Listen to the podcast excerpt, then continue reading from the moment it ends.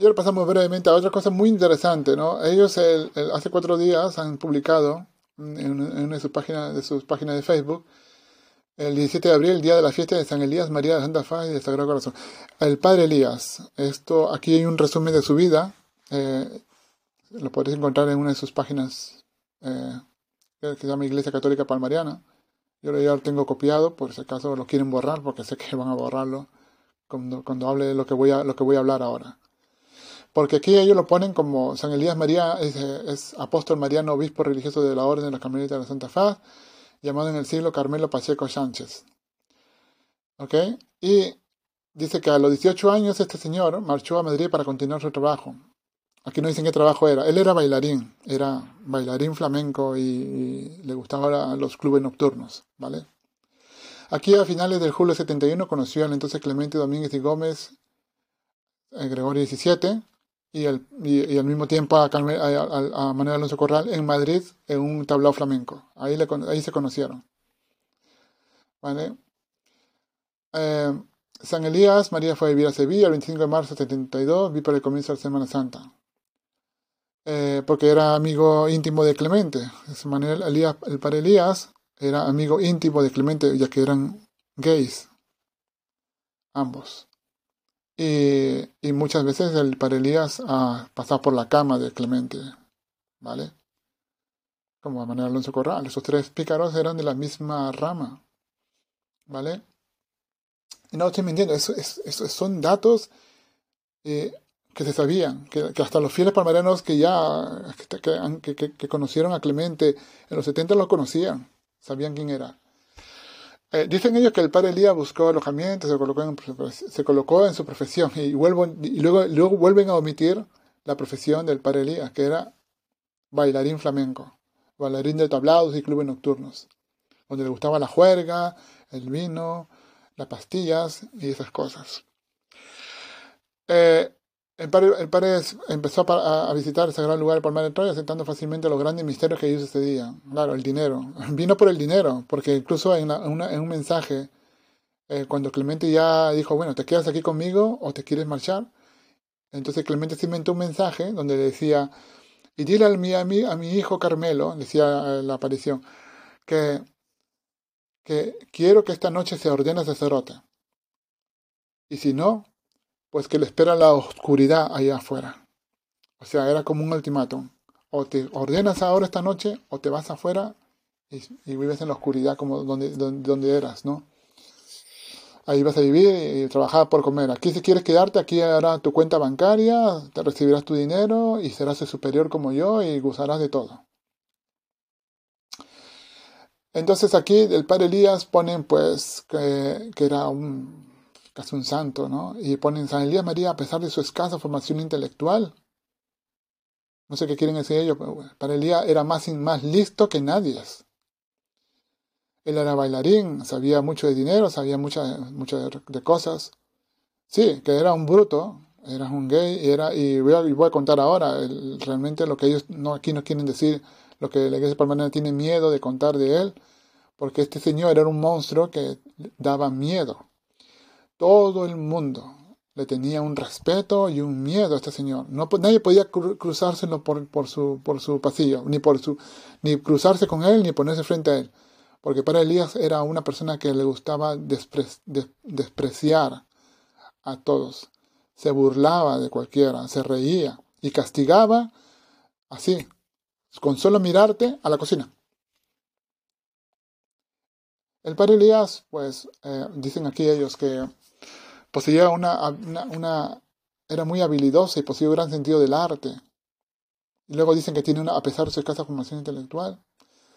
Se, se, dedicó a llenar de cuidar el ornato de los altares, imágenes y pasos de la Basílica Catedralicia del Palmar.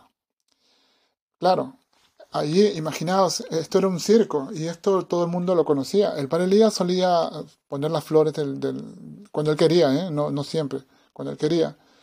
Entonces él, él en, recuerdo, en medio del culto, estaba poniendo flores en los altares y tenía un ayudante. Buscaba un ayudante, uno pedía a uno que sea un ayudante. Mientras yo celebraba misa, recuerdo al padre Elías estar diciéndole, me cago en tus muertos. Venga, Ah, no me mires la cara, lleva las flores a saltar, lleva las flores. Pero, chiquillo, ven aquí, ven aquí. Llamaba y los humillaba delante de los fieles, delante de las monjas, delante de, los, de la celebración de la misa en el altar mayor. El padre Elías gritando.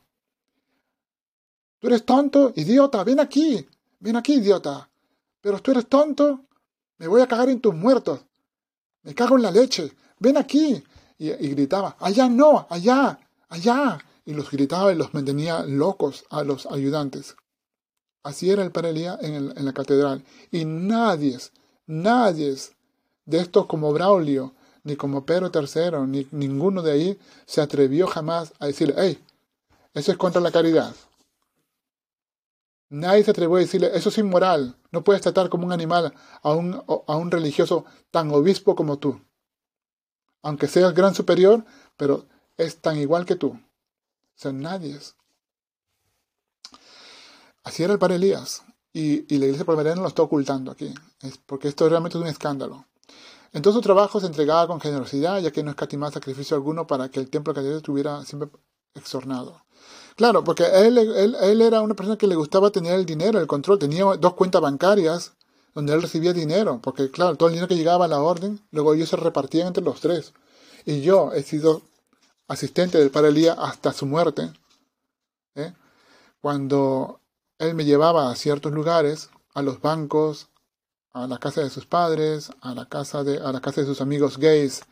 Bueno, eh, yo le he contado muchas veces, pero él me llevó a la casa de uno, una, una villa, a las afueras de Sevilla, donde tenía unos amigos gays y tenían una casa con piscina, con una gran terraza bonita y eh, se montaron fiestas ahí y luego vi al parecidor llegar con su acompañante nos sentamos, se quitaron los, ellos, los superiores, se quitaron las sotanas, se bañaron en, las duchas, en las habitaciones.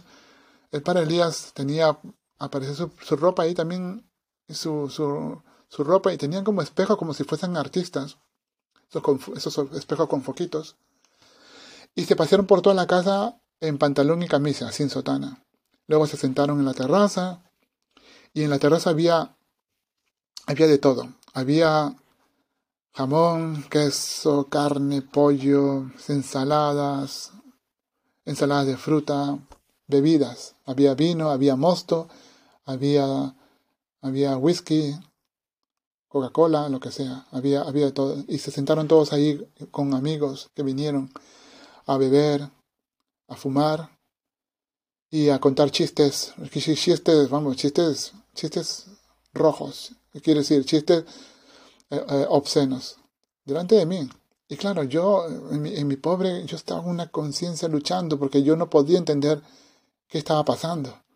Si yo, mi, mi, mi, mente era, esto no puede estar sucediendo, esto no puede estar pasando, esto, yo soy, soy religioso y, él debería darme ejemplo. Pero yo pensé que todo es una prueba de Dios, pensé que Dios me está probando, así que mejor no digo nada.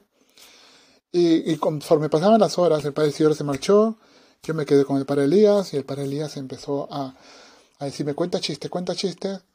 Y claro, yo no podía contar, o sea, yo conocía chistes, pero yo no podía contar chistes rojos, ¿no? Así que intenté hacerlo más suave, ¿no? A contar chistes suaves sin pasar a lo obsceno. Eh, y recuerdo que el Elías me dijo al final, me dice, uy, tenemos que irnos, eran las 12 de la noche. Me dice, tenemos que irnos porque ya llegan los frailes al, al palmar. Vamos, vamos a, a casa y me decía por el camino, si te portas bien, te voy a sacar más veces, más veces, ¿vale? Así me decía. Y me tocaba las piernas, y claro, yo no, yo no sabía qué estaba pasando aquí, pero sentía un poco, eh, un poco intimidado por, por su carácter, porque, por el miedo que le tenía, ¿no? Pero era así.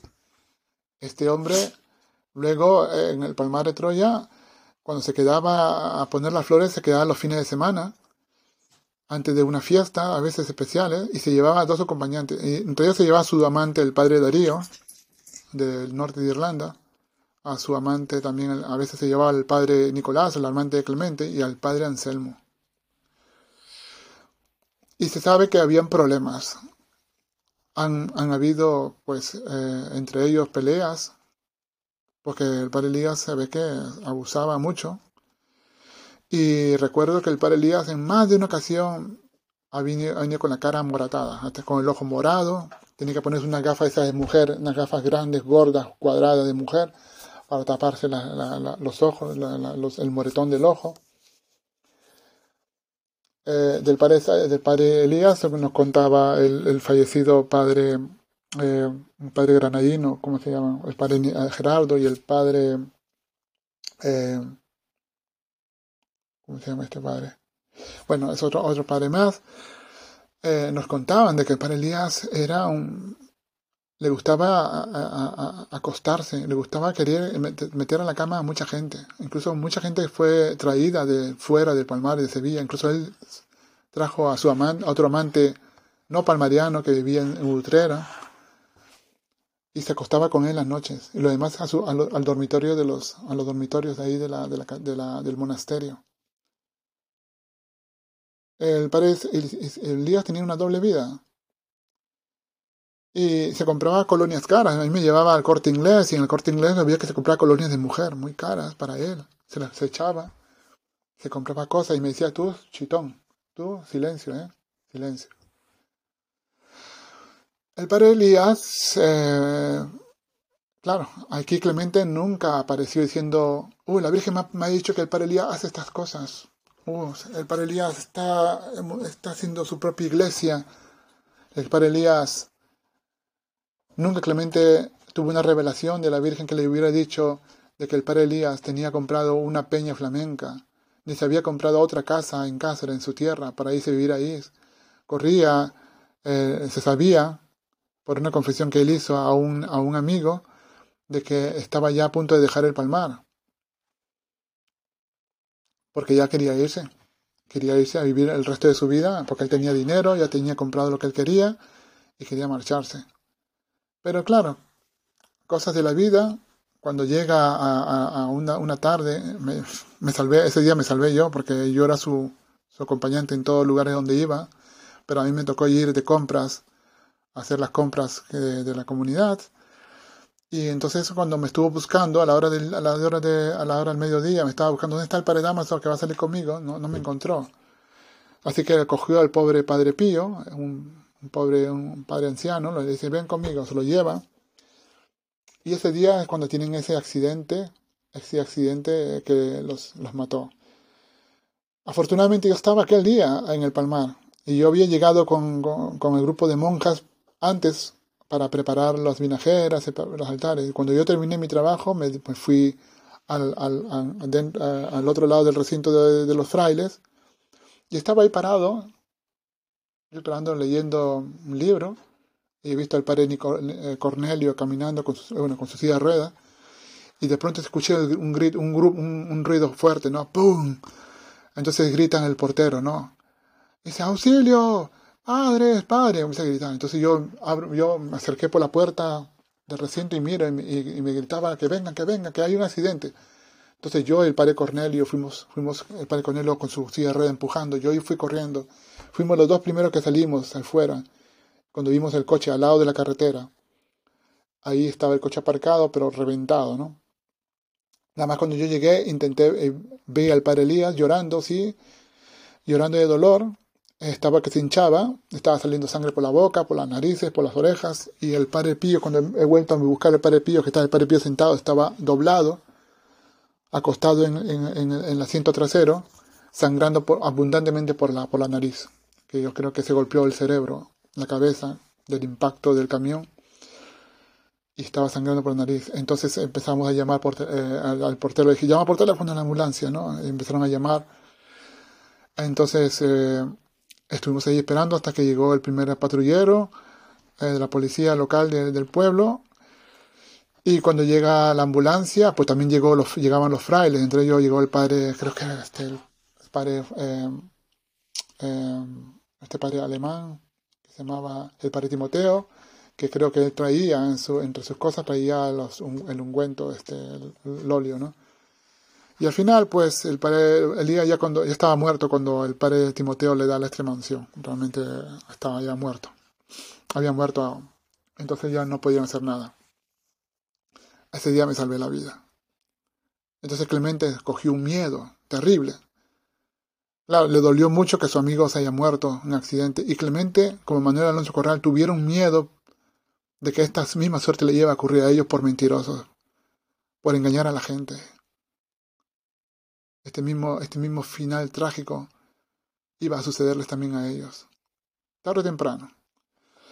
Entonces, el, entonces eh, eh, eh, es así, esto, es la, historia del Parelías, que se le conocía por sus, por sus salidas a los clubes nocturnos los fines de semana, los, en los sábados de adoración nocturna. Solía irse todos los sábados a acoger a, un padre, se lo llevaba a un club nocturno con los amigos. Se iban a las nueve de la noche o siete de la noche y volvían al, al amanecer cuando se acababa el turno de, de ya el, culto en el Palmar, que teníamos la vigila, la nocturna que empezaba de las 6 de la tarde del sábado y no terminábamos hasta el, hasta el domingo por la mañana sobre las eh, 6 de la mañana. Y entonces ellos dicen ellos que tras la muerte de, San Elías, el Papa Gregorio XVII, Magnísimo ordenó a los obispos de la orden que hasta el momento del entierro, día y noche, celebraran turno de misa y se rezaron rosarios penitenciales por él. El reverendo Padre Isidoro María Celebró las misas y ofició el rito del entierro. El cuerpo de San Elías recibió sepultura ese mismo día, 18 de abril. En la crítica, eh, sí, al día siguiente fue enterrado, vamos, rápidamente.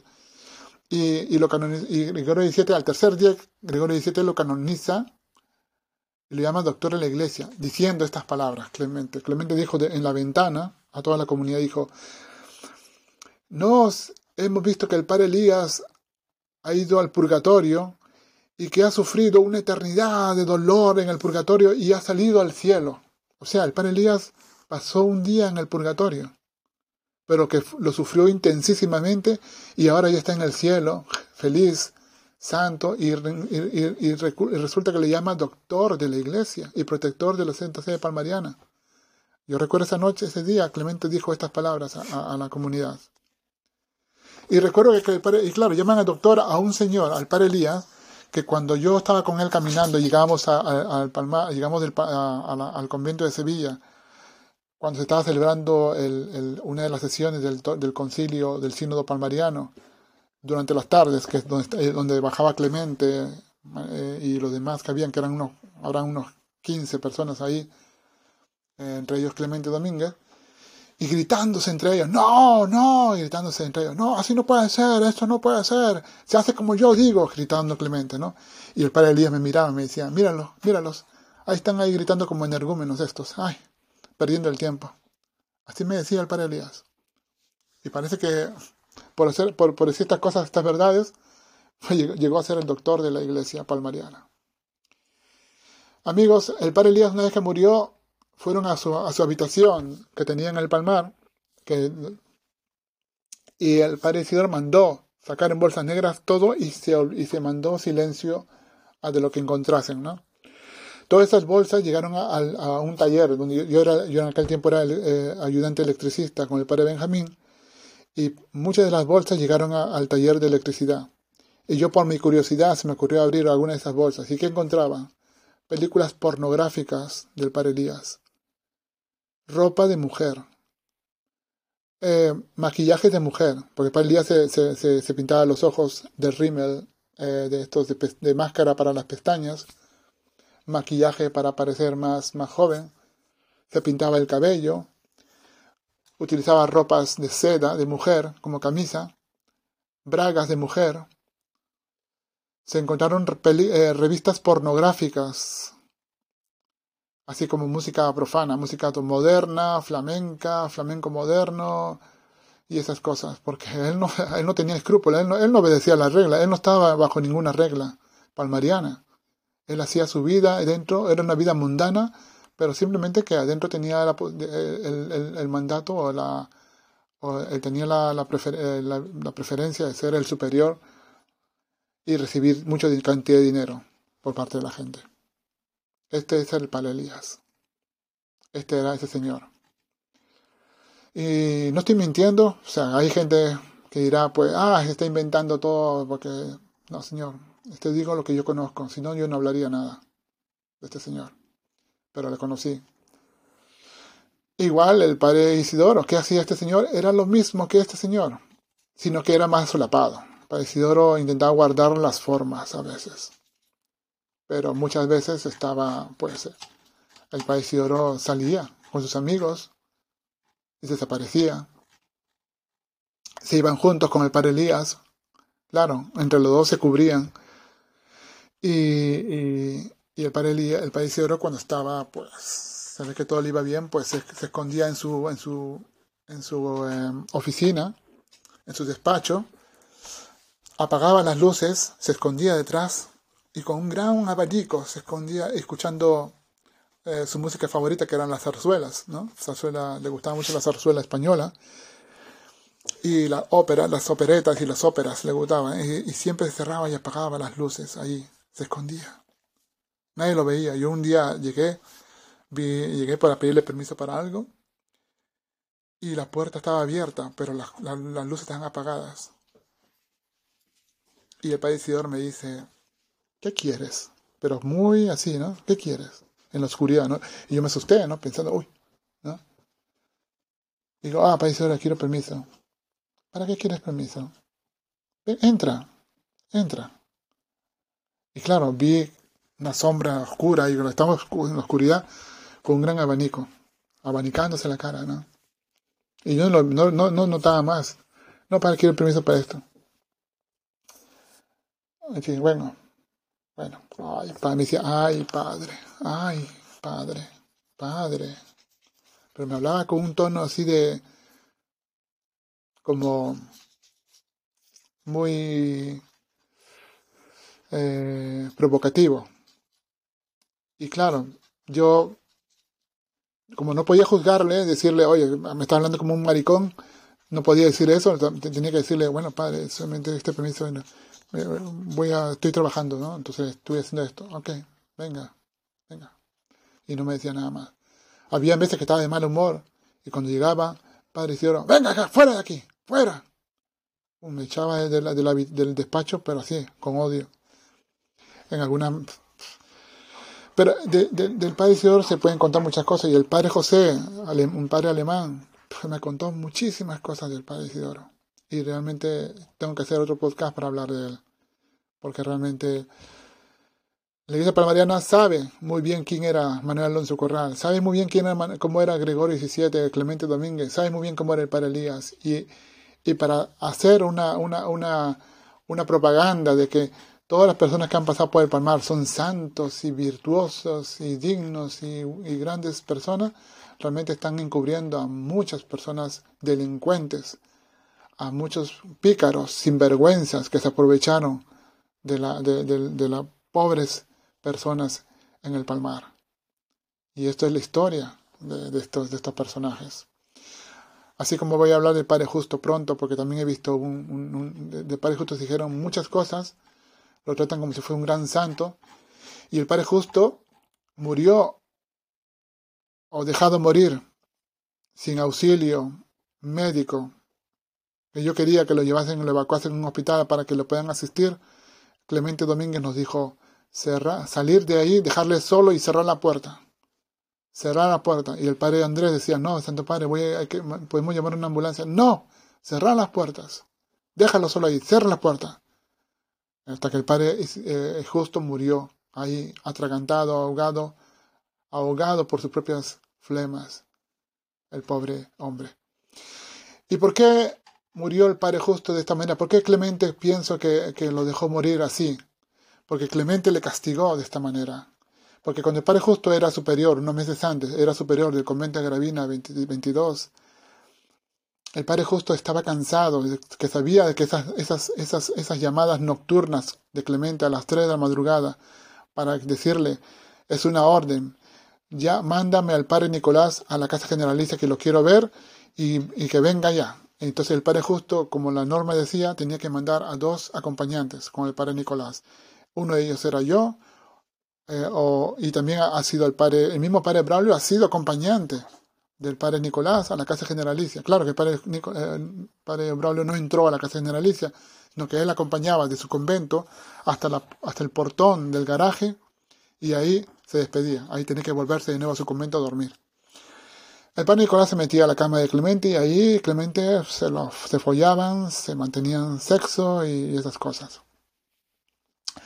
Y ahí nadie dijo nada, ahí todo el mundo callaba la boca, Todo el mundo ahí mira para otro lado. Nadie podía juzgar por tener una represalia de Clemente y de Manolo y de, de Carmelo también.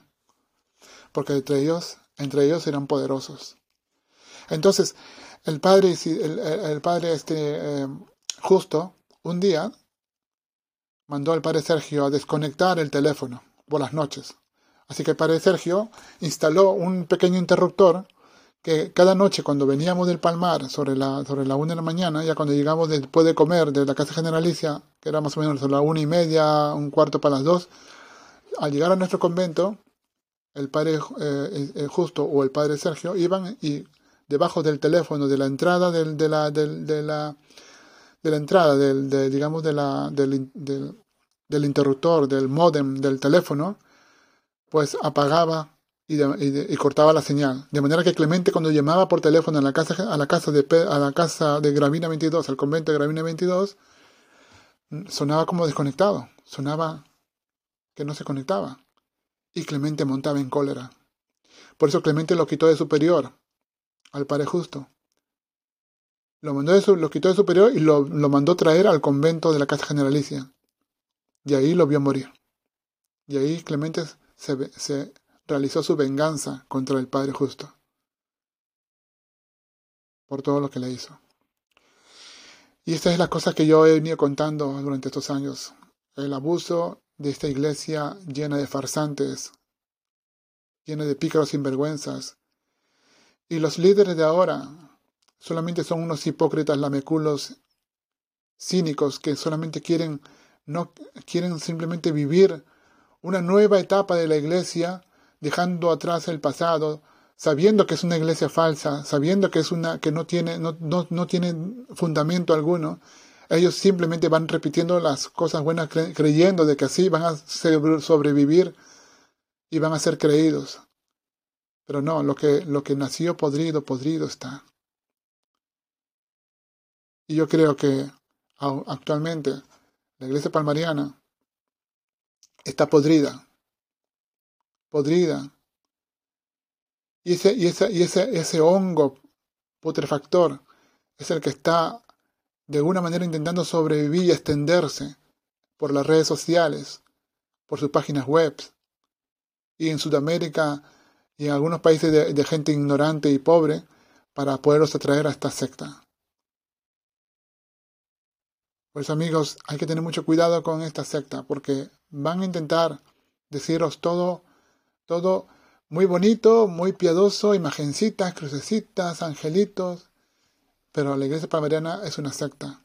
Y su origen es simplemente una, una, una venganza de tres, realmente de tres pícaros homosexuales, llenos de avaricia, llenos de, de, amor al dinero y al lujo,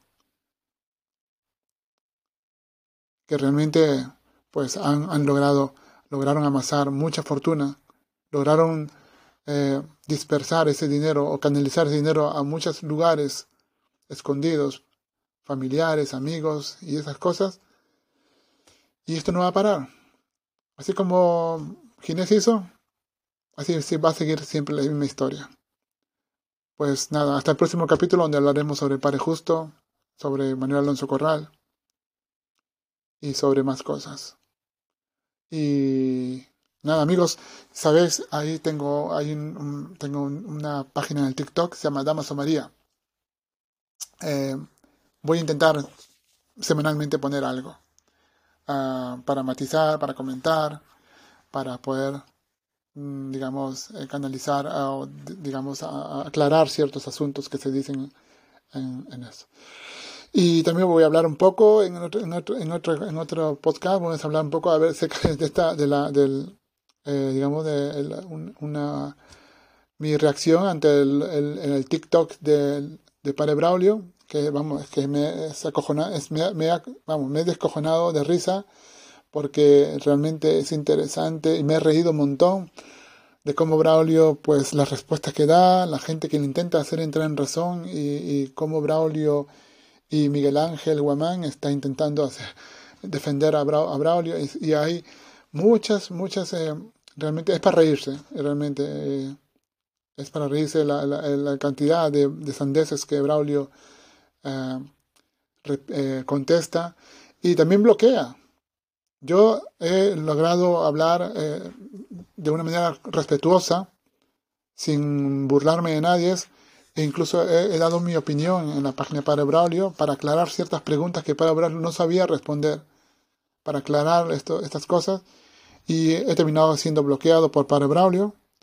Me ha bloqueado, pero bueno, yo tengo mis otras fuentes y ojalá que pueda seguir, pueda seguir analizando lo que este señor va, va diciendo y lo voy a decir en mi podcast.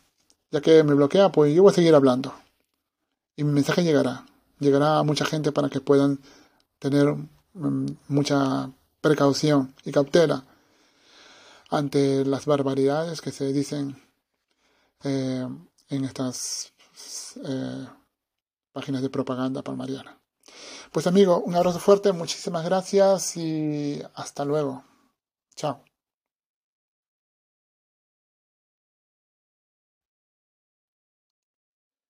Hola, ¿qué tal amigos? Soy Damaso María de, este podcast Damaso María Testimonios Palmarianos, la Iglesia Palmariana al Descubierto. Es esta, este podcast que hacemos es, es gratuito, no monetizamos, pero lo importante para nosotros, ex miembros palmarianos, es eh, avisar y prevenir a todas las personas que puedan estar escuchando este podcast, como ver en la página que tenemos, Damaso María eh, Testimonios Palmarianos también, y Iglesia Palmariana, Palmarian Church, Iglesia Palmariana en Facebook, como también en los, tenemos ahora una cuenta en TikTok, ¿no? Eh, Damaso María. Eh, pues, pues otra vez aquí estamos para hablar un poco, eh, por aclarar ciertas cosas, matizar. Eh, yo, claro, como vemos, la iglesia, la iglesia palmariana es, muy hermética. No te dicen todo lo que, no te dicen todo, esconden muchas cosas. O sea, cuando ellos publican en sus, eh, en sus redes sociales y en su página web, publican cosas, pero tienen una, una manera de, de, escribir, pero omiten muchas cosas que deberían de, también de ponerlo ahí en contexto para poder ser entendida, ¿no? Eh, claro que lo que escriben son puras estupideces y, vamos, tonterías que se los ocurren en sus pobres cabezas que están ya, ya hecha polvo, ¿no? Están ya ellos quemados de la cabeza. Eh, porque viven en un loop, viven en una burbuja. En esta burbuja no salen de ahí, es una burbuja de Clemente, es la mentalidad de Clemente, de ahí no salen. Me voy imaginando a, su papa, Pedro III, que sigue escondido sin hablar en público, no quiere salir, no quiere dar la cara, no quiere... Eh, no se conoce una predicación de él extensa como tenía Clemente Domínguez y esas cosas porque para el pobre Eliseo él, él, no está, él, no tiene esa capacidad, no tiene esa inteligencia, esa memoria para poder recordar cosas, ¿no? Y entonces él tiene que preparárselo todo, ¿no? Tiene que escribirlo, leerlo para poder explicarlo. Pero como sabemos, todo, todo lo que han publicado últimamente es solamente copia y pega de documentos que han leído de Clemente y de Manolo para poder seguir la línea, ¿no? Y y como siempre vamos a analizar pues, estos mensajes, estos informes de Padre Braulio, que en su, en su cuenta, en su cuenta pues, ha publicado. Eh, y para empezar, este informe 52 eh, dice una cosa muy interesante que es, eh, dice la Iglesia, una Santa Católica Apostólica Palmariana, la Iglesia verdadera de Cristo, tiene la misión de extender el reino de los cielos en la tierra. Claro, ¿cómo van a extender la misión cuando se cierran, tienen unas, unos muros de 6 metros de alto y tienen que cachear a, cualquiera que entra eh, y además que son, son muy herméticos y no comparten nada? o sea, realmente van de narices contra, contra sus propias palabras, ¿no? Dice, dicen ellos que el cielo es un lugar de perfecta felicidad donde viven los ángeles y santos. El cielo es un lugar de perfecta felicidad donde viven los ángeles y santos. Un momento. ¿No dicen ellos en su catecismo que el cielo es un estado? ¿Cómo es ahora que es un lugar donde viven? O sea, vivir es viven, quiere decir que es un ser con vida, está, eh, está, está, estás respirando, viviendo, está gozando, está disfrutando, está sufriendo, ¿no? En un, un lugar, o sea, el cielo es un lugar, el cielo es un estado. ¿Cuál es la cosa? ¿Cuál es la, la, situación? ¿Cuál es la... Eh, o sea, vamos, ya empezamos mal, empezamos mal. Y entonces dicen después que, dice, la, iglesia palmariana y no, no, otras tienen la misión sagrada de enseñar y hacer cultos divinos para prolongar esa glorificación de Dios en la tierra. Por eso la iglesia no puede quedarse en brazos cruzados ante tanta corrupción espiritual como reina en las almas. Ellos que saben de las almas, como ellos que saben de las almas que no son palmarianas. ¿Qué saben ellos? Eso es una pretensión soberbia, arrogante, como si ellos tuviesen una, una visión rayos X para conocer a las personas. ¿no? Eh, realmente es otra, de las mágicas, pensamientos mágicos, es otra de las fantasías que viven ellos, ¿no? Y intentan presumir de lo que no tienen. Presumen a otros para que otros digan, oh, mira, esta gente tiene visión de las almas como los santos tenían, ¿no? Es una pretensión que tienen este, este, este señor Braulio, que realmente, ya, ya como he dicho, Clemente lo, lo, catalogaba como una cabra loca, un, una persona que estaba totalmente fuera de sus facultades eh, normales. ¿Vale? Y, dice, dice que la iglesia, eh, dice, a lo mejor muchas personas dirán que la iglesia es muy extremista por las normas de vestir que exigimos. Pero si la iglesia representa el cielo en la tierra, ¿cómo podemos permitir que se ofenda a Dios con costumbres perversas y hasta satánicas? La música moderna representa a Satanás y su odio a Dios, incitando a las personas a ofender a nuestro Creador. Pero aquí eh, otra cosa muy importante que, eh, que ellos dicen que la iglesia palmariana, ellos que reconocen que, muchos piensan de que la iglesia palmariana es extremista, ¿no? Pero extremista, o sea, porque es que ellos entienden de que a los fieles hay que, hay que tratarlo como animales, porque no entienden, y hay que darle palos y palos y palos, y a, todo el mundo que quiere entrar tienen que obligarse a someterse a un régimen de palos, de normas, reglas y castigos porque es la única manera que entiende. Es que estos este personajes, el padre Braulio y los demás que están en la cúpula palmeriana, son unas mentes totalmente, tienen una, una mentalidad totalmente eh, torcida, torcida y, y no han desarrollado esto. Todo esto viene de la imaginación que ellos tienen, que han leído esos libros antiguos, bueno, son libros de santo, donde a los hombres se, martirizaban, los eh, y esos santos pues, que tenían que flagelarse para poder no, para no resistir las tentaciones.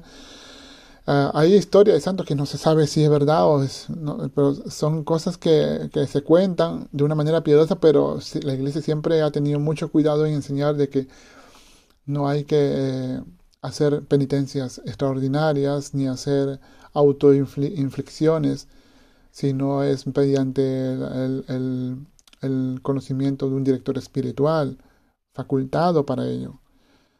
Pero ellos entienden de que hay, que hay que castigarse, hay que someterse, hay que sacrificarse, hay que someterse, hay que humillarse, eh, hay, que, hay que tratarse como animales, como...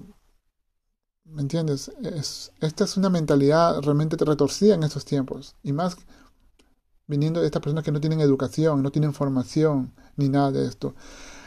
amigos eh, que están escuchando este podcast, vuelvo a reiterar otra vez.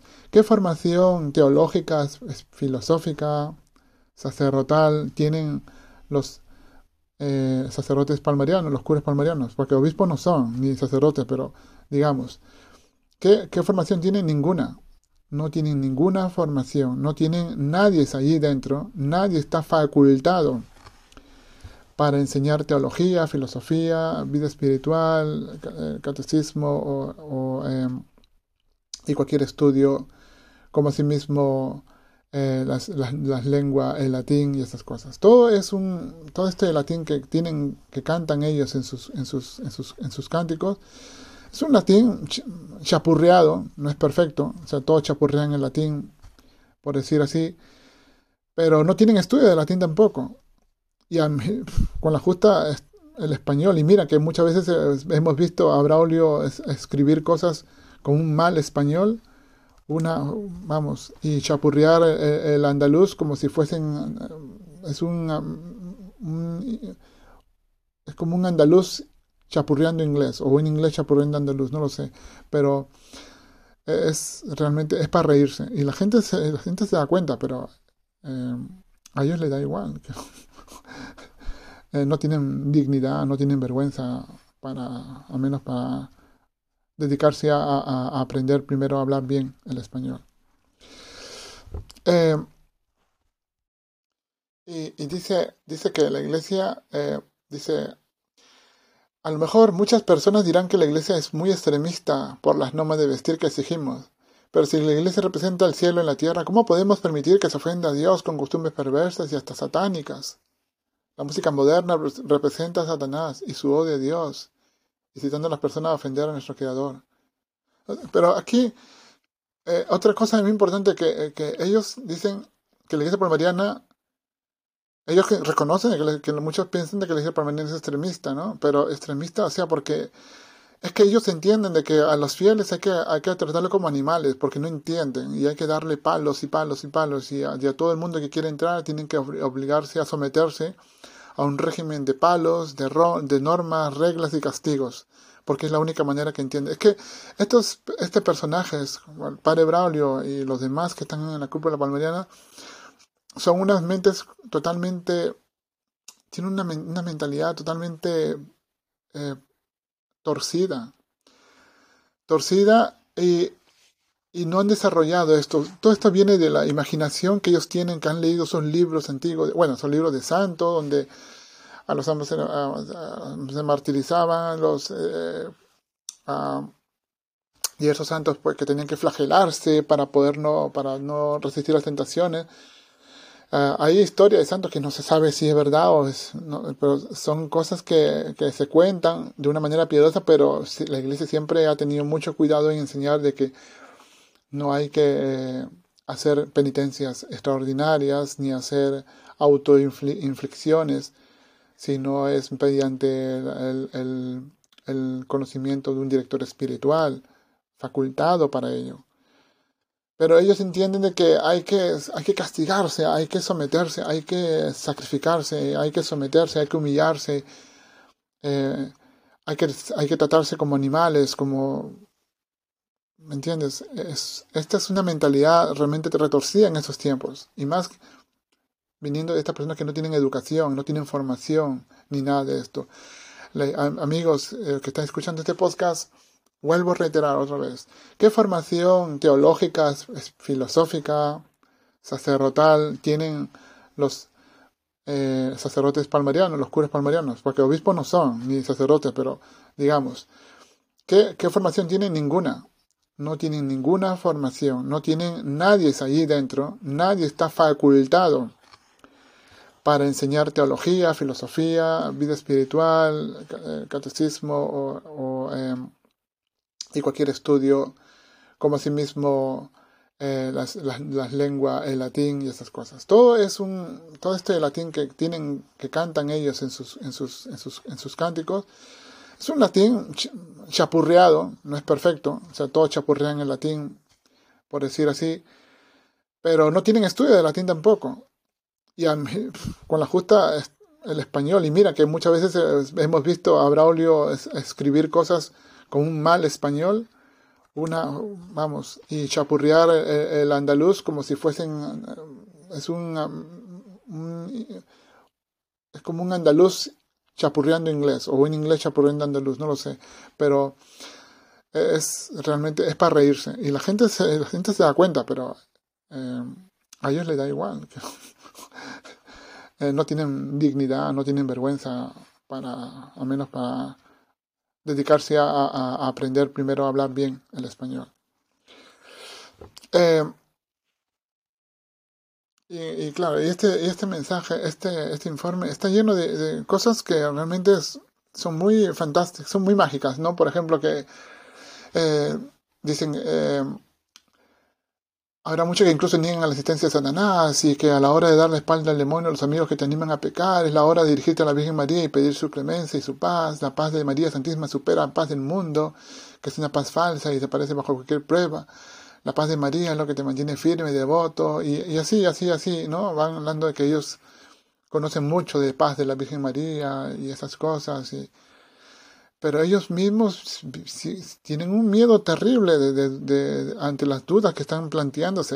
De hecho, eh, he visto, eh, eh, digamos, en, diversos comentarios que aparecen en las redes sociales de ellos, de gente preguntando preguntas teológicas o preguntas de, de dónde viene esto, de dónde vienen vuestras, vuestras ordenaciones, qué formación tenéis, y las provee y, las, y, de dónde sacáis el dinero y las, y las, las, respuestas son tan infantiles como el dinero, la Virgen María.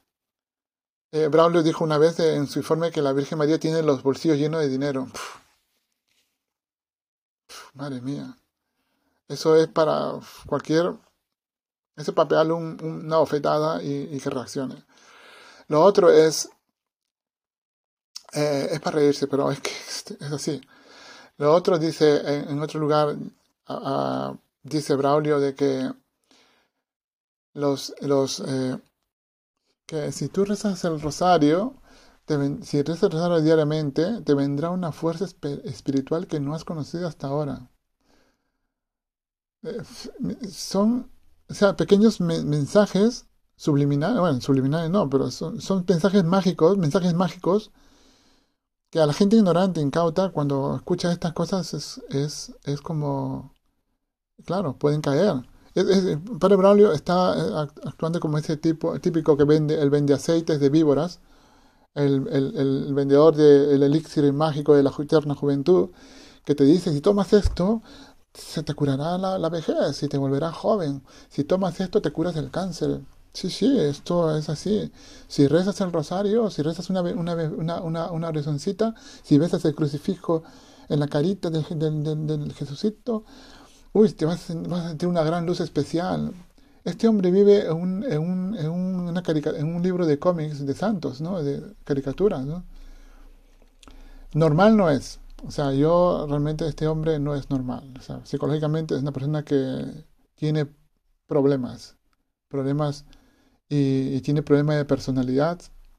En sus, eh, cuando voy mirando sus respuestas de él, eh, sus informes, veo que este, este, este, este, esta persona promueve y, y, aconseja hacer a otros, o sea, aconseja a otros hacer cosas que él no hace. Él, él no creo que esté haciendo lo que tanto va aconsejando a los demás. Y veo que está continuamente las 24 horas del día en las redes sociales. O sea, calculando las horas en que va contestando, veo que este, este hombre, mientras que nadie lo ve, se mete en el baño, en su habitación, debajo de la cama, en algún rincón. Pam, pam, pam, pam, está con el teléfono. Taca, taca, taca, taca, taca, taca, contestando cosas. Y utiliza a dos jóvenes, ¿no? A Aidan y a Thomas, a estos dos pobres jóvenes, chicos, Estoy seguro que estos dos chicos están siendo continuamente eh, manipulados y, está continuamente molestándole las 24 horas del día para que publiquen cosas para la iglesia palmariana. Publiquen, publiquen esto, mira esto, esto, publiquen esto. Entonces están publicando cosas. Viene de ellos. Y, y yo recuerdo, tenía contacto con un chico italiano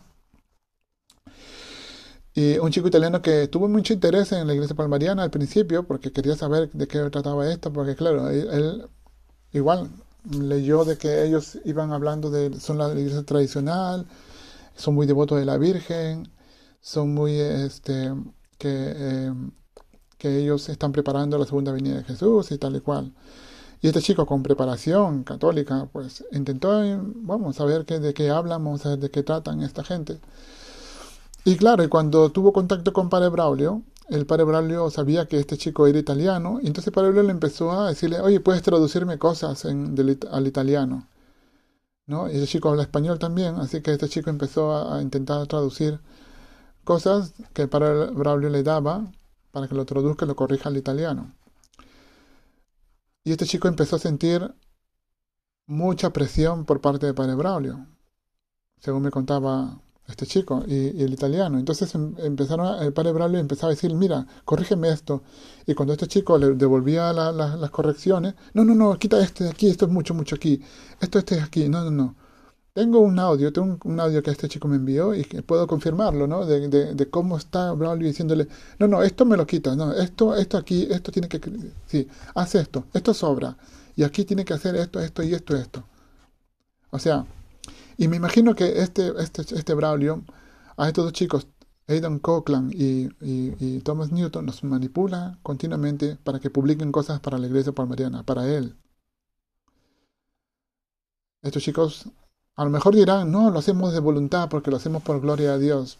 Pero estos chicos son ignorantes y no realmente no comprenden bien el origen o no quieren ver porque tienen miedo a pecar, tienen miedo de ir a, entrar a, ese, a esa barrera, llama la duda o el cuestionamiento, las preguntas que no saben responder. Tienen miedo de saltar el fencing, saltar la valla, salir de la burbuja y ver las cosas desde un punto de vista como se ve por fuera esto, ¿no? Pero bueno, todos chicos eh, están continuamente publicando cosas y me imagino, yo sé, conozco que uno de ellos, uno de estos chicos tiene como 10 hijos y está continuamente publicando cosas. Y no, no tiene tiempo él para, para estar con su familia, para pasar con sus hijos, para disfrutar de cada uno de los niños y salir a hablar, jugar, enseñarle cosas, enseñarle cómo sobrevivir en la vida, cómo tratar con la vida, con la, con la sociedad, con otros niños, dejarle que esos niños crezcan con otros niños fuera de ese, de ese, de ese, de ese entorno religioso y puedan hacer sus vidas más, más perfectas. Pero no, estos niños viven debajo de la sala de la madre. Estoy seguro que, que, la madre se encarga de, que los niños, de los niños todas las 24 horas del día y cocinando y, vamos, la madre de familia palmariana es no tiene, no tiene mucho que, de diferencia de que las, que las madres de los musulmanes, mujeres musulmanas, ¿no? La sharia palmariana, digamos así, ¿no? Y estos chicos están pues dedicados a ello, dedicados y da una, mucha, mucha lástima. Pero también he estado leyendo eh, las, las, publicaciones de estos chicos, como sus comentarios ante, las, ante algunas preguntas de, de algunos curiosos y, veo, veo claramente ¿no? el, el, nivel de manipulación, porque hay gente que les intenta hacerle entender que están equivocados de manera respetuosa ¿no? Pero ellos se cierran, se cierran como que no, no, no, eh, la iglesia palmariana enseña esto, esto es la verdad, pero no saben explicarla. No le explican, ni se explican ellos mismos por qué hablan así, por qué, por qué, por qué tienen que defender a la iglesia palmariana. Porque si realmente fueran realmente creyentes, si tuviesen fe, no tendrían por qué tener miedo de saltar esa valla del cuestionamiento y mirar la iglesia palmariana desde fuera, ¿no? Para poder entender que mucha gente de fuera tiene razón, en el sentido de que la iglesia palmariana es una secta, es, es una, una, una falsa iglesia, eh, originada por Clemente Domínguez y Manuel Alonso Corral, que fueron dos pícaros sinvergüenzas, que, que vieron el negocio de las apariciones, se llama el negocio de la Virgen, y no, no eran los únicos. Han habido eh, en, España en los años, de los años, eh, digamos, del 1900, incluso del, siglo pasado, pero en los años 1900 han aparecido muchísima gente alegando tener visiones celestiales o visiones de una señora en una cueva, en el bosque, al lado de una charca. Eh, han, han, habido muchísimas, muchísimas, y, aún sigan habiendo. Hay gente que hasta aún hoy siguen, eh, se siguen reportando eh, apariciones de, de, niñas, de una niña, de una señorita, al lado de una cueva, de una charca, en, muchos lugares de España y posiblemente en muchas partes del mundo también. Y la gente, pues, nada más cuando se enteran de esto, es decir, ah, se ha aparecido la Virgen María, se ha aparecido la Virgen María.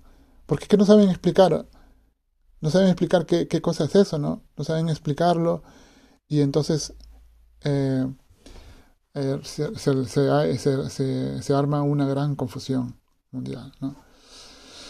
Estoy seguro que estos chicos son buenos, son unos chicos que tienen buenos sentimientos en el fondo, pero tampoco no lo demuestran.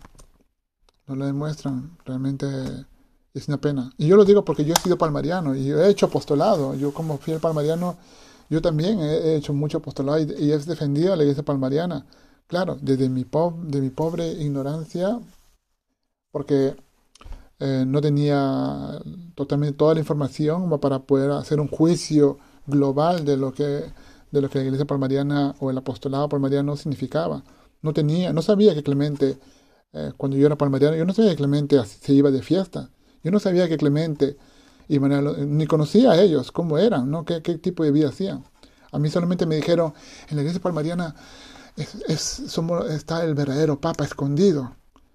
Porque el Papa del Vaticano todo el mundo lo adora, es el gran profeta del anticristo, el Papa Juan Pablo II. Y el, verdadero Papa está escondido. Dios ha trasladado la iglesia a un desierto. Mentira, no es un desierto, era un pueblo que tiene campos, campos alrededor, campos de, girasoles. No, no, no, es un desierto propiamente, ¿no? Y además, a dos, tres kilómetros de ahí hay un gran lago que se llama el, que se llama el embalse de Torre del Águila. Entonces, eh, a mí me dijeron, que la iglesia palmarena era la tradición, que se celebraba la misa tridentina, la misa querida por Dios, que se daban los buenos sacramentos, que los fieles palmarianos iban a recibir una gran, eh, una gran protección de la Virgen María por llevar el escapulario interno y el, y el externo, nos seríamos, eh, eh, protegidos especialmente ante los castigos. nos dijeron de que nos prometieron de que el Papa eh, Gregorio XVII era el último Papa y que él iba a morir en Jerusalén. Nos dijeron de que el Papa Gregorio XVII, Clemente, eh, iba a establecer el Sacro Imperio Palmariano Hispano, un sagrado imperio que, sería reconocido por todo el, mundo, por todos los países. Y la única iglesia universal sería la iglesia palmariana. Incluso que Roma, todas las órdenes, todas las órdenes religiosas que hay en Roma, todas se convertirían al palmar. Nos dijeron eso. Y nos dijeron que iba a suceder antes de que Clemente muriera. Pero ¿qué pasa? Clemente muere. Y Manuel Alonso Corrales intenta sabotear, intenta uh, desmantelar ese tipo de creencia que se tenía en aquellos tiempos sobre la iglesia palmariana, que incluso está en el Tratado de la Misa, que ya, no, ya, veréis, noten eh, en, la iglesia, en la doctrina palmariana de la página web de la iglesia palmariana, no han publicado el, el, documento llamado del Tratado de la Misa, que es un, es un documento conciliar que se hizo para toda la iglesia y que lo tienen oculto. Lo tienen oculto porque realmente ahí uno puede entender todas las mentiras, todas las falsedades que se dijeron que, fueron los que atrajeron a los padres y a los abuelos de estos jovencitos que, que, son padres de familia ahora como Thomas Newton y, Aidan Cochran. Esos, esos, esos jóvenes que ahora están eh, eh, siendo aspirantes a ser, eh, a ser aspirantes a ser curas palmarianos, a, a, a destrozarles sus vidas a esas pobres parejas que se han casado, eh, solamente para que sigan procreando hijos para la iglesia palmariana, con el miedo de que si hiciesen alguna cosa rara, el Papa, con su poder, según ellos, podía sustraer a los hijos de la familia, sustraer a los hijos de las familias. ¿A dónde? Al palmar.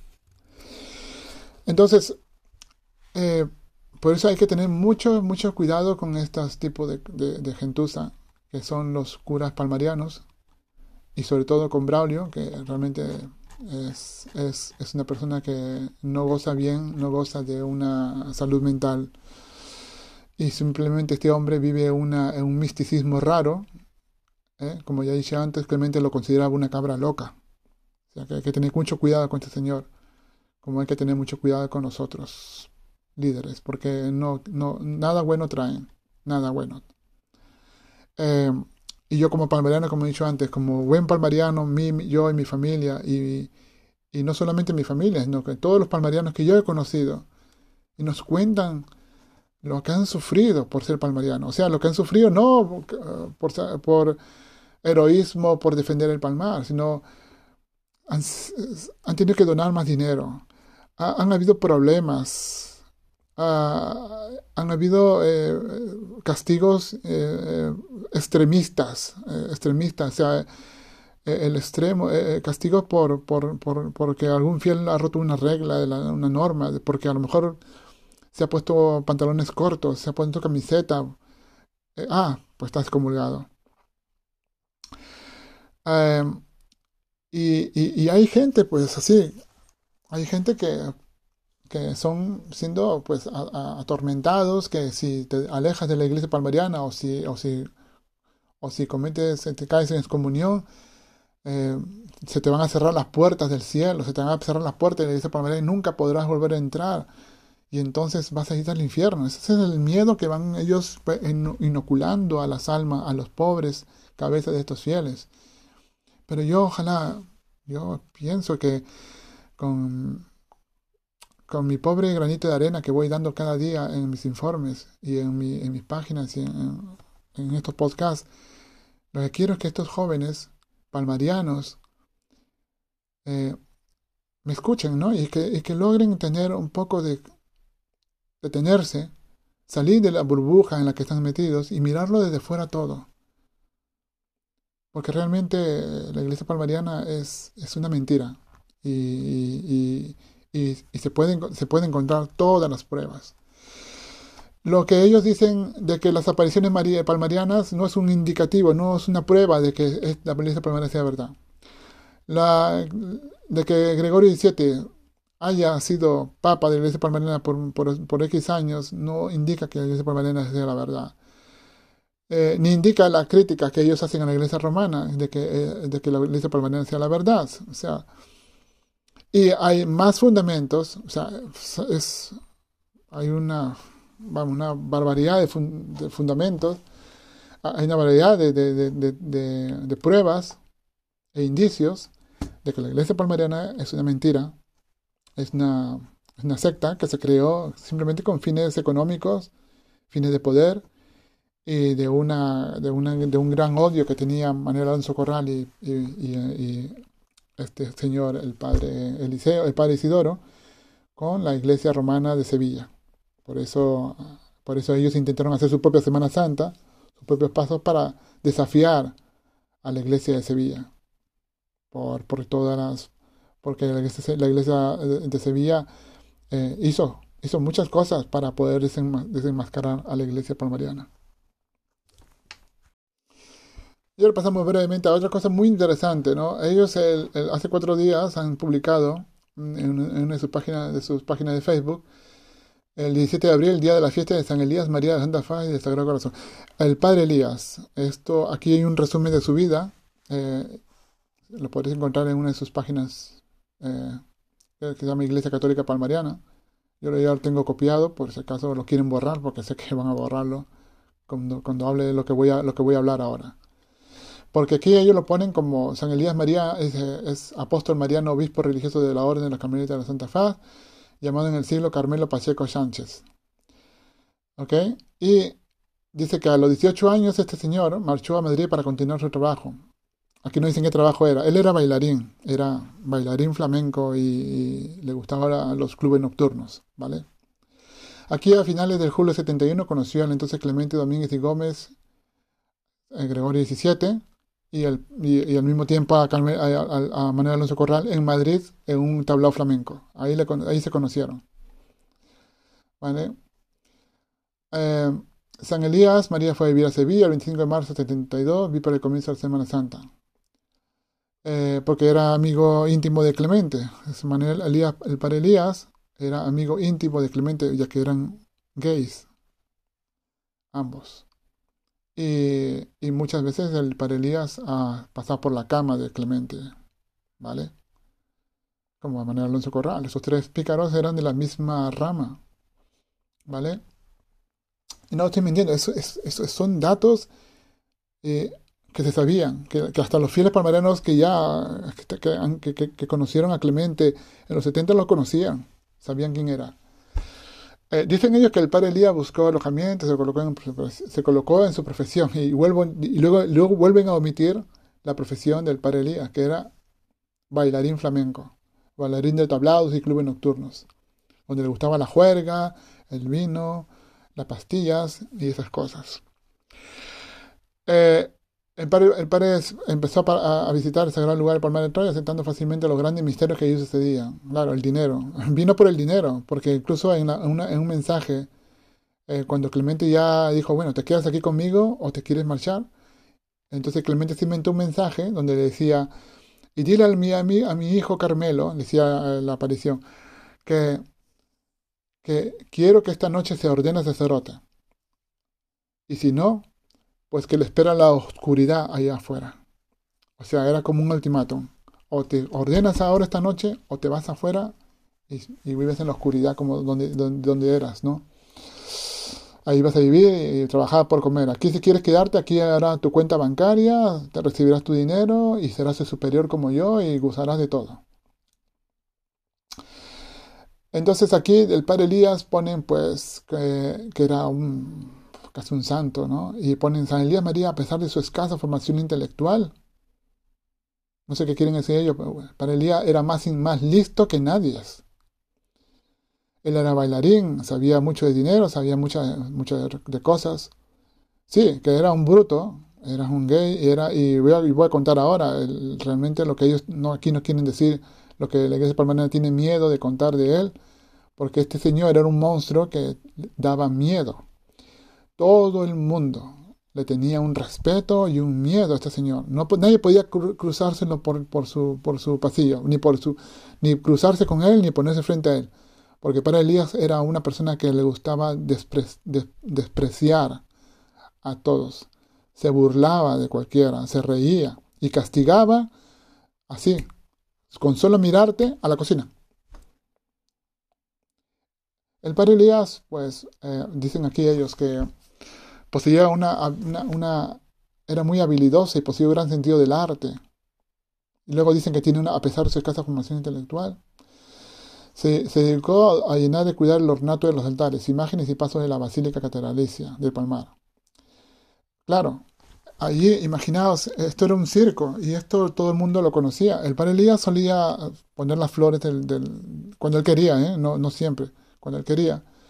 Entonces él, él en, recuerdo, en medio del culto, estaba poniendo flores en los altares y tenía un ayudante. Buscaba un ayudante, uno pedía a uno que sea un ayudante. Mientras yo celebraba misa, recuerdo al padre Elías estar diciéndole, me cago en tus muertos. Venga, Ah, no me mire la cara, lleva las flores a saltar, lleva las flores. Pero, chiquillo, ven aquí, ven aquí. Llamaba y los humillaba delante de los fieles, delante de las monjas, delante de, los, de, la, celebración de la misa en el altar mayor. El padre Elías gritando. Tú eres tonto, idiota, ven aquí, ven aquí, idiota. Pero tú eres tonto, me voy a cagar en tus muertos. Me cago en la leche, ven aquí. Y, gritaba, allá no, allá, allá. Y los gritaba y los mantenía locos a los ayudantes. Así era el Padre en, la catedral. Y nadie, nadie de estos como Braulio, ni como Pedro III, ni ninguno de ahí se atrevió jamás a decirle, hey, eso es contra la caridad. Nadie se atrevió a decirle, eso es inmoral, no puedes tratar como un animal a un, a un religioso tan obispo como tú. Aunque seas gran superior, pero es tan igual que tú. O sea, nadie. Así era el padre Elías. Y, la iglesia palmariana lo está ocultando aquí, es porque esto realmente es un escándalo.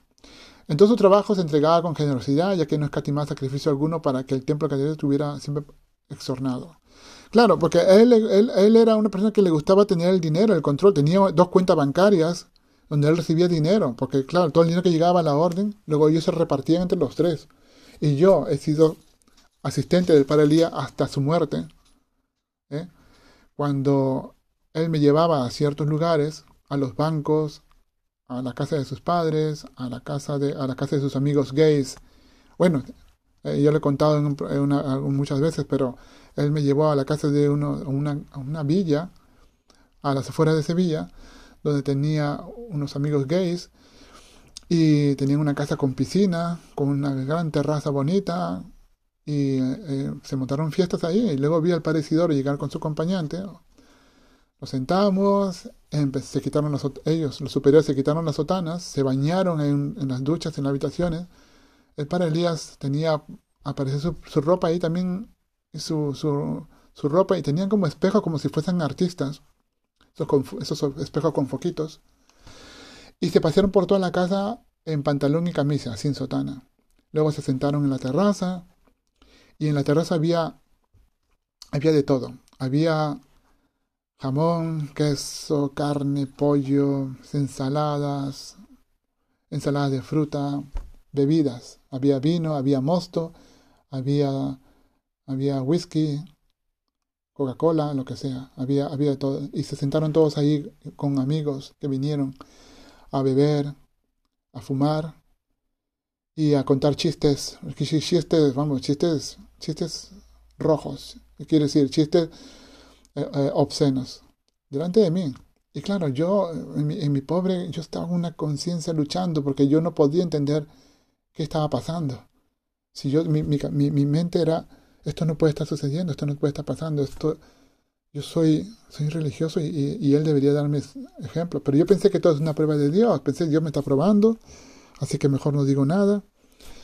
Y, conforme pasaban las horas, el padre se marchó, yo me quedé con el padre Elías y el padre Elías empezó a, a decirme cuenta chistes, cuenta chistes.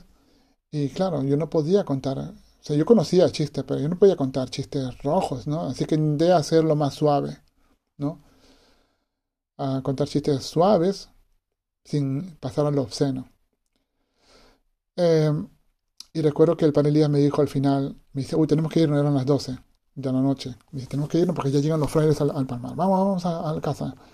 Y me decía por el camino, si te portas bien, te voy a sacar más veces, más veces. ¿Vale? Así me decía. Y me tocaba las piernas, y claro, yo no, yo no sabía qué estaba pasando aquí, pero sentía un poco... Eh, un poco intimidado por, por, su carácter, porque, por el miedo que le tenía, ¿no? Pero era así. Este hombre, luego en el Palmar de Troya, cuando se quedaba a poner las flores, se quedaba los fines de semana antes de una fiesta, a veces especiales, y se llevaba a dos acompañantes. Entre ellos se llevaba a su amante, el padre Darío, del norte de Irlanda, a su amante también, a veces se llevaba al padre Nicolás, el amante de Clemente, y al padre Anselmo. Y se sabe que habían problemas. Han, han habido, pues, eh, entre ellos peleas, porque el padre Elías se ve que abusaba mucho y recuerdo que el padre Elías en más de una ocasión ha venido, con la cara moratada, hasta con el ojo morado. Tenía que ponerse unas gafas esas de mujer, unas gafas grandes, gordas, cuadradas de mujer, para taparse los ojos, el moretón del ojo. Eh, del, padre, del padre Elías nos contaba el, fallecido padre, eh, padre granadino, ¿cómo se llama? El padre Gerardo y el padre... Eh, ¿Cómo se llama este padre? Bueno, es otro, otro padre más. Eh, nos contaban de que el Elías era un... Le gustaba acostarse, le gustaba querer meter a la cama a mucha gente. Incluso mucha gente fue traída de fuera del Palmar de Sevilla. Incluso él trajo a su amante, a otro amante no palmariano que vivía en Utrera y se acostaba con él las noches y lo demás a su, al dormitorio de los a los dormitorios de ahí de la, de la, del monasterio el padre Elías tenía una doble vida. Y se compraba colonias caras. A mí me llevaba al corte inglés y en el corte inglés había que se compraba colonias de mujer muy caras para él. Se las echaba, se compraba cosas y me decía, tú, chitón, tú, silencio, ¿eh? Silencio. El padre Elías, eh, claro, aquí Clemente nunca apareció diciendo, uy, la Virgen me ha dicho que el padre Elías hace estas cosas el padre Elías está, está haciendo su propia iglesia. El padre Elías nunca Clemente tuvo una revelación de la Virgen que le hubiera dicho de que el padre Elías tenía comprado una peña flamenca. ni se había comprado otra casa en Cáceres, en su tierra, para irse a vivir ahí. Corría, eh, se sabía, por una confesión que él hizo a un, a un amigo, de que estaba ya a punto de dejar el palmar,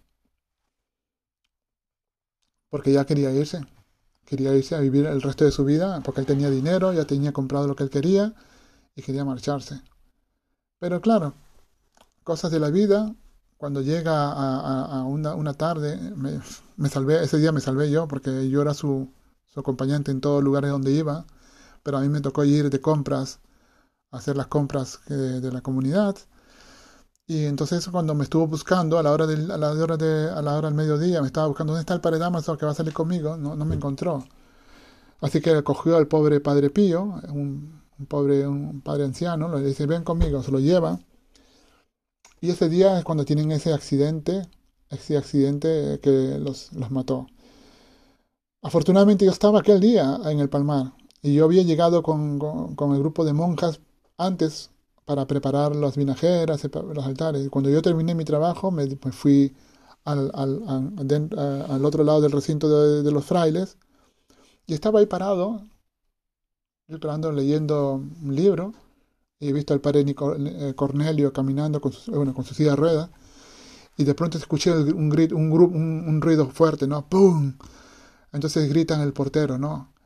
dice, auxilio, padre, padre, me gritar. Entonces yo, abro, yo me acerqué por la puerta del recinto y miro y, me gritaba que vengan, que vengan, que hay un accidente.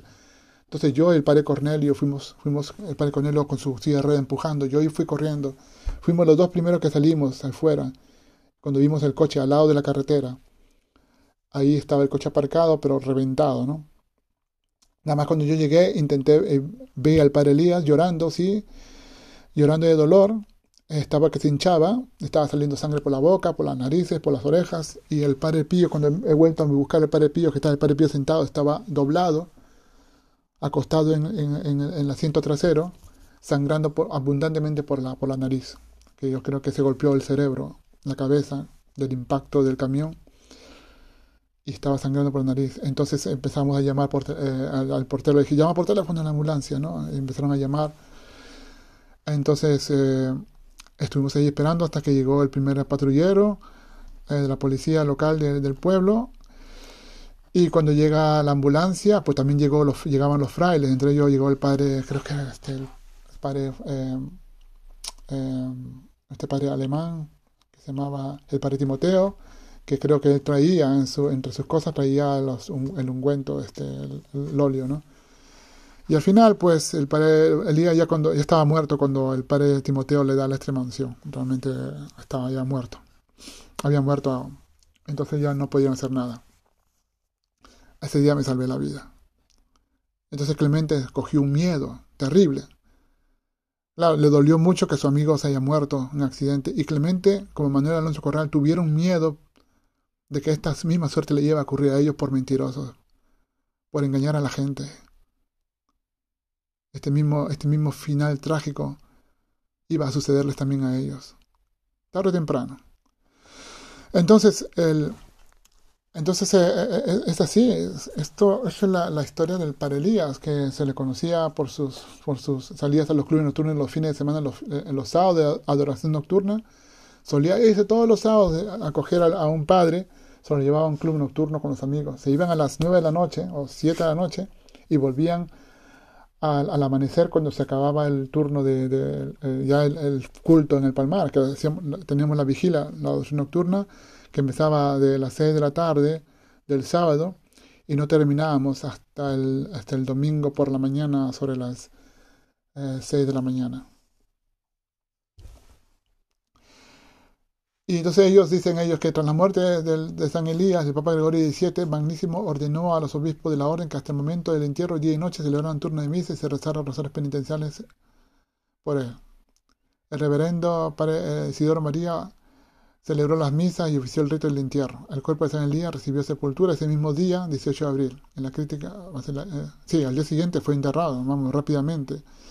Y, lo y Gregorio XVII, al tercer día, Gregorio XVII lo canoniza y le llama doctor de la iglesia, diciendo estas palabras, Clemente. Clemente dijo en la ventana a toda la comunidad, dijo, no os hemos visto que el padre Elías ha ido al purgatorio y que ha sufrido una eternidad de dolor en el purgatorio y ha salido al cielo.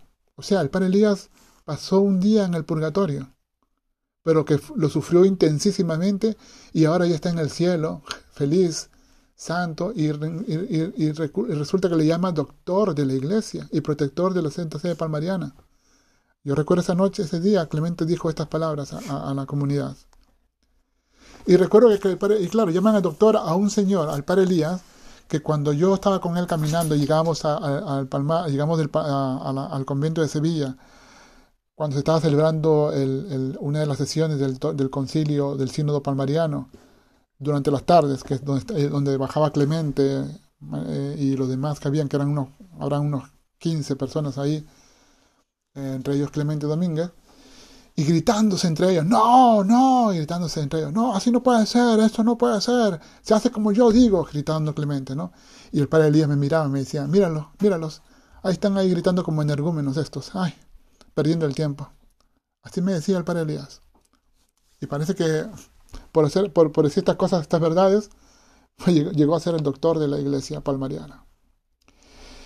Amigos, el padre Elías una vez que murió, fueron a su, a su habitación que tenía en el palmar, que, y el padre Isidoro mandó sacar en bolsas negras todo y se, y se mandó silencio a de lo que encontrasen, ¿no? Todas esas bolsas llegaron a, un taller donde yo, era, yo en aquel tiempo era eh, ayudante electricista con el padre Benjamín y muchas de las bolsas llegaron al taller de electricidad. Y yo por mi curiosidad se me ocurrió abrir alguna de esas bolsas. ¿Y qué encontraba? Películas pornográficas del padre Elías. Ropa de mujer. Eh, maquillaje de mujer. Porque el padre Elías se, pintaba los ojos de rímel, eh, de estos de, máscara para las pestañas. Maquillaje para parecer más, más joven. Se pintaba el cabello utilizaba ropas de seda de mujer como camisa, bragas de mujer. Se encontraron eh, revistas pornográficas, así como música profana, música moderna, flamenca, flamenco moderno y esas cosas, porque él no, él no tenía escrúpulos, él no, él no obedecía la regla, él no estaba bajo ninguna regla palmariana. Él hacía su vida dentro, era una vida mundana, pero simplemente que adentro tenía el, mandato o, la, él tenía la, eh, la, la, preferencia de ser el superior y recibir mucha cantidad de dinero por parte de la gente. Este es el Palelías. Este era ese señor. Y no estoy mintiendo, o sea, hay gente que dirá, pues, ah, se está inventando todo porque... No, señor, este digo lo que yo conozco, si no yo no hablaría nada de este señor pero le conocí. Igual el padre Isidoro, ¿qué hacía este señor? Era lo mismo que este señor, sino que era más solapado. El padre Isidoro intentaba guardar las formas a veces, pero muchas veces estaba, pues, el padre Isidoro salía con sus amigos y desaparecía. Se iban juntos con el padre Elías, claro, entre los dos se cubrían. y, y el padre, el padre cuando estaba, pues, ve que todo le iba bien, pues se, escondía en su, en su, en su em, oficina, en su despacho, apagaba las luces, se escondía detrás y con un gran abanico se escondía escuchando eh, su música favorita que eran las zarzuelas, ¿no? Zarzuela, le gustaba mucho la zarzuela española y la ópera, las operetas y las óperas le gustaban y, y siempre se cerraba y apagaba las luces ahí, se escondía. Nadie lo veía. Yo un día llegué, llegué para pedirle permiso para algo y la puerta estaba abierta, pero las, luces estaban apagadas. Y el padecedor me dice, ¿qué quieres? Pero muy así, ¿no? ¿Qué quieres? En la oscuridad, ¿no? Y yo me asusté, ¿no? Pensando, uy, ¿no? Digo, ah, padecedor, quiero permiso. ¿Para qué quieres permiso? entra, entra. Y claro, vi una sombra oscura y estamos en la oscuridad con un gran abanico, abanicándose la cara, ¿no? Y yo no, no, no, notaba más. No, para quiero permiso para esto. En bueno, bueno, ay, padre, me decía, ay, padre, ay, padre, padre. Pero me hablaba con un tono así de, como, muy eh, provocativo. Y claro, yo, como no podía juzgarle, decirle, oye, me está hablando como un maricón, no podía decir eso, tenía que decirle, bueno, padre, solamente este permiso, voy a, estoy trabajando, ¿no? Entonces estoy haciendo esto, ok, venga, venga. Y no me decía nada más. Había veces que estaba de mal humor y cuando llegaba, padre Isidoro, venga acá, fuera de aquí, fuera. Me echaba del despacho, pero así, con odio. En alguna... Pero del padre Isidoro se pueden contar muchas cosas y el padre José, un padre alemán, me contó muchísimas cosas del padre Isidoro. Y realmente tengo que hacer otro podcast para hablar de él.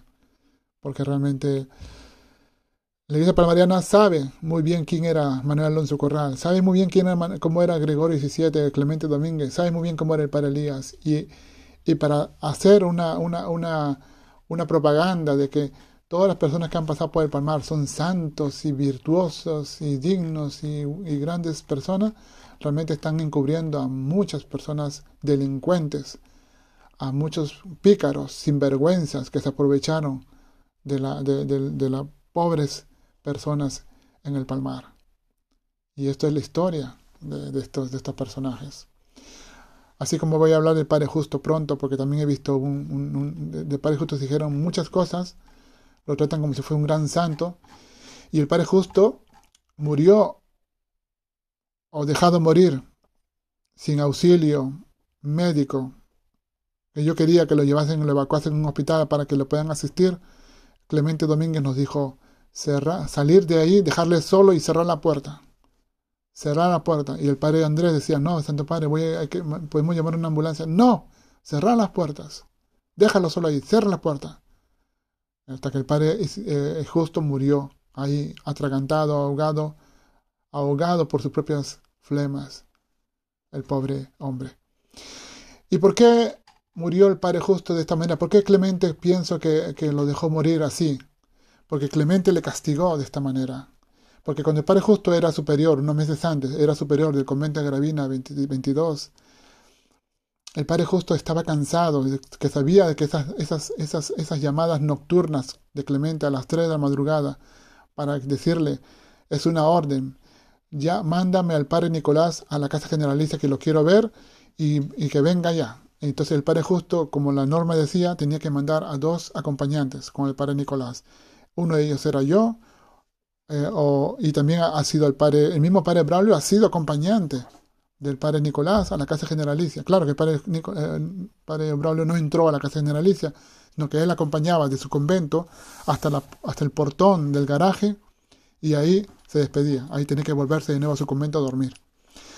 El padre Nicolás se metía a la cama de Clemente y ahí Clemente se, lo, se follaban, se mantenían sexo y esas cosas. Y ahí nadie dijo nada, ahí todo el mundo callaba la boca, todo el mundo ahí miraba para otro lado, nadie podía juzgar por temor a una represalia de Clemente y de Manolo y de, Carmelo también, porque entre ellos, entre ellos eran poderosos. Entonces, el padre, el, padre este, eh, justo, un día, mandó al padre Sergio a desconectar el teléfono por las noches. Así que el padre Sergio instaló un pequeño interruptor que cada noche cuando veníamos del Palmar sobre la, sobre la una de la mañana, ya cuando llegamos después de comer de la casa generalicia, que era más o menos a la una y media, un cuarto para las dos, al llegar a nuestro convento, el padre eh, eh, justo o el padre Sergio iban y debajo del teléfono de la entrada del, de la de la de la entrada del de, digamos de la del, del, interruptor del modem del teléfono pues apagaba y, cortaba la señal de manera que Clemente cuando llamaba por teléfono a la casa a la casa de a la casa de Gravina 22 al convento de Gravina 22 sonaba como desconectado sonaba que no se conectaba y Clemente montaba en cólera por eso Clemente lo quitó de superior al Padre Justo. Lo, mandó de lo quitó de superior y lo, lo mandó traer al convento de la Casa Generalicia. Y ahí lo vio morir. Y ahí Clemente se, se realizó su venganza contra el Padre Justo. Por todo lo que le hizo. Y esta es la cosa que yo he venido contando durante estos años. El abuso de esta iglesia llena de farsantes, llena de pícaros sinvergüenzas. Y los líderes de ahora solamente son unos hipócritas lameculos cínicos que solamente quieren no quieren simplemente vivir una nueva etapa de la iglesia, dejando atrás el pasado, sabiendo que es una iglesia falsa, sabiendo que es una que no tiene no, no, no tiene fundamento alguno, ellos simplemente van repitiendo las cosas buenas creyendo de que así van a sobrevivir y van a ser creídos. Pero no, lo que, lo que nació podrido, podrido está. Y yo creo que actualmente la iglesia palmariana está podrida, podrida. Y ese, y ese, y ese, ese hongo putrefactor es el que está de alguna manera intentando sobrevivir y extenderse por las redes sociales, por sus páginas web. Y en Sudamérica y en algunos países de, gente ignorante y pobre para poderlos atraer a esta secta. Por eso amigos, hay que tener mucho cuidado con esta secta, porque van a intentar deciros todo, todo muy bonito, muy piadoso, imagencitas, crucecitas, angelitos, pero la iglesia palmariana es una secta. Y su origen es simplemente una, una, una venganza de tres, realmente de tres pícaros homosexuales, llenos de avaricia, llenos de, de, amor al dinero y al lujo, que realmente pues han, logrado, lograron amasar mucha fortuna, lograron eh, dispersar ese dinero o canalizar ese dinero a muchos lugares escondidos, familiares, amigos y esas cosas. Y esto no va a parar. Así como Ginés hizo, así va a seguir siempre la misma historia. Pues nada, hasta el próximo capítulo donde hablaremos sobre el Padre Justo, sobre Manuel Alonso Corral y sobre más cosas. Y Nada, amigos, sabéis, ahí tengo, hay tengo una página en el TikTok, se llama Damaso María. Eh, voy a intentar semanalmente poner algo ah, para matizar, para comentar, para poder, mm, digamos, eh, canalizar o, digamos, aclarar ciertos asuntos que se dicen en, eso. Y también voy a hablar un poco en otro, en otro, en otro, en otro podcast, vamos a hablar un poco a ver acerca de esta, de la, del, eh, digamos, de una, mi reacción ante el, en el TikTok de, de Padre Braulio, que vamos, que me, es es, me, me, vamos, me he descojonado de risa porque realmente es interesante y me he reído un montón de cómo Braulio, pues las respuestas que da, la gente que le intenta hacer entrar en razón y, cómo Braulio y Miguel Ángel Guamán está intentando defender a, Braulio y, hay muchas, muchas eh, realmente es para reírse, realmente eh, es para reírse la, la, cantidad de, de, sandeces que Braulio eh, eh, contesta y también bloquea. Yo he logrado hablar de una manera respetuosa, sin burlarme de nadie, e incluso he, dado mi opinión en la página de Padre Braulio para aclarar ciertas preguntas que Padre Braulio no sabía responder, para aclarar estas cosas y he terminado siendo bloqueado por Padre Braulio. Me ha bloqueado. Pero bueno, yo tengo mis otras fuentes y ojalá que pueda seguir, voy a seguir analizando lo que este señor va, va diciendo y lo voy a decir en mi podcast. Ya que me bloquea, pues yo voy a seguir hablando. Y mi mensaje llegará.